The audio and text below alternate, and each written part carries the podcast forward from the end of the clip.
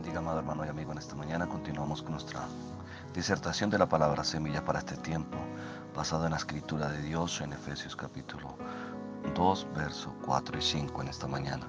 Dice así la escritura, pero Dios que es rico en misericordia por causa del gran amor con que nos amó, aun cuando estábamos muertos en nuestros delitos, nos dio vida juntamente con Cristo, por gracia habéis sido salvos.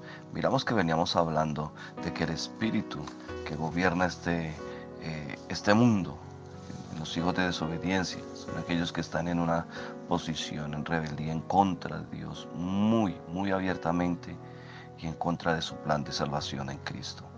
Nosotros éramos eso, eso éramos nosotros antes veníamos hablando. Pero lo hermoso de esta palabra es que en Efesios nos dice que la naturaleza de los hijos de vida era, es decir, esos merecedores del castigo de Dios, esos merecedores de los cuales eh, nosotros merecíamos un castigo, una disciplina de Dios. Pero Dios en su amor y su misericordia, lleno de esas riquezas, lleno de ese amor, lleno de esa bondad para con la raza humana, nos da una oportunidad o nos da ese privilegio de poder estar con Él de poder estar relacionados con Él. Por eso damos gloria a Dios por ese amor y esas riquezas que Él tiene. Y nos lo dice en Filipenses 3:6. Hay algo muy hermoso que la, la escritura nos dice. Dice lo siguiente, dice la palabra, cosas por las cuales la ira de Dios viene sobre los hijos de desobediencia cuales hacer morir la carne. Cuando está hablando Pablo a la iglesia de, de Colosense, le está diciendo, hacer morir pues los, lo terrenal en vosotros, fornicación, impureza, pasiones desordenadas, malos deseos y avaricia, que es idolatría. Y dice el verso 6, cosas por las cuales la ira de Dios viene sobre los hijos de desobediencia, sobre aquellos hijos, aquellos hombres que por naturaleza son solamente pecadores. Y eso éramos nosotros antes, pero hoy Dios por su gracia y su amor nos ha rescatado.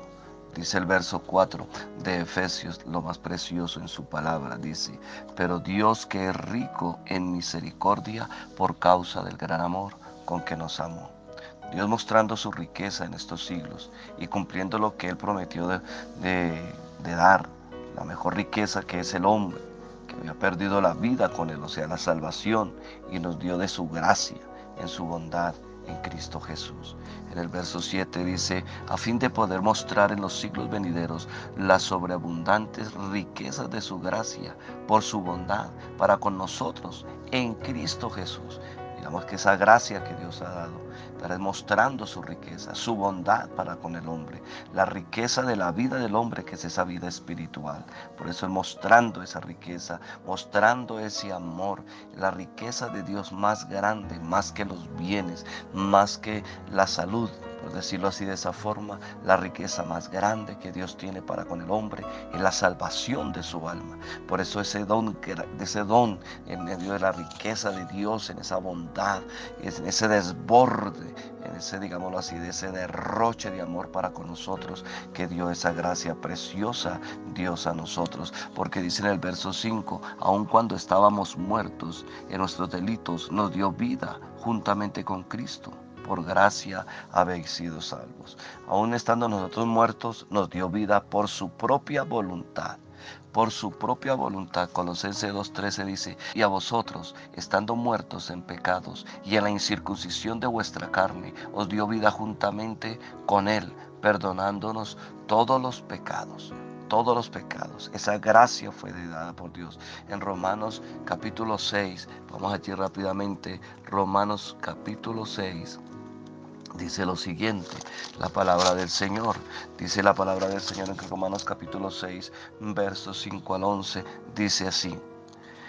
Porque si fuimos plantados juntamente con Él en la semejanza de su muerte, así también lo seremos en la de resurrección sabiendo esto, que nuestro viejo hombre fue crucificado juntamente con él, para que el cuerpo del pecado sea destruido, a fin de que nos sirvamos más al pecado, porque él ha muerto, ha sido porque el que ha muerto ha sido justificado del pecado. Y si morimos con Cristo, creemos que también viviremos con Él, sabiendo que Cristo, habiendo resucitado de los muertos, ya no muere la muerte no se enseñorea más de él, porque en cuanto murió al pecado, murió una vez por todas, por todos. Mas en cuanto vive, para Dios vive. vuelvo y repito ese verso, sabiendo que Cristo, habiendo resucitado de los muertos, ya no muere, Cristo ya no muere.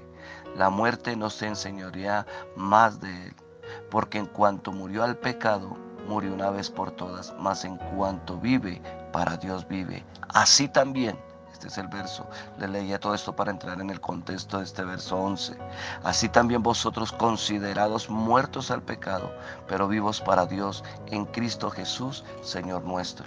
Esa es la gracia nuestra. Jesucristo, el Señor nuestro, el Dios Todopoderoso, el que hizo los cielos y la tierra, no escatimó y se humilló a sí mismo para venir a que nosotros hoy nosotros tengamos ese privilegio de ser llamados sus hijos y de libertarnos de esos, de esos que antes éramos hijos de ira.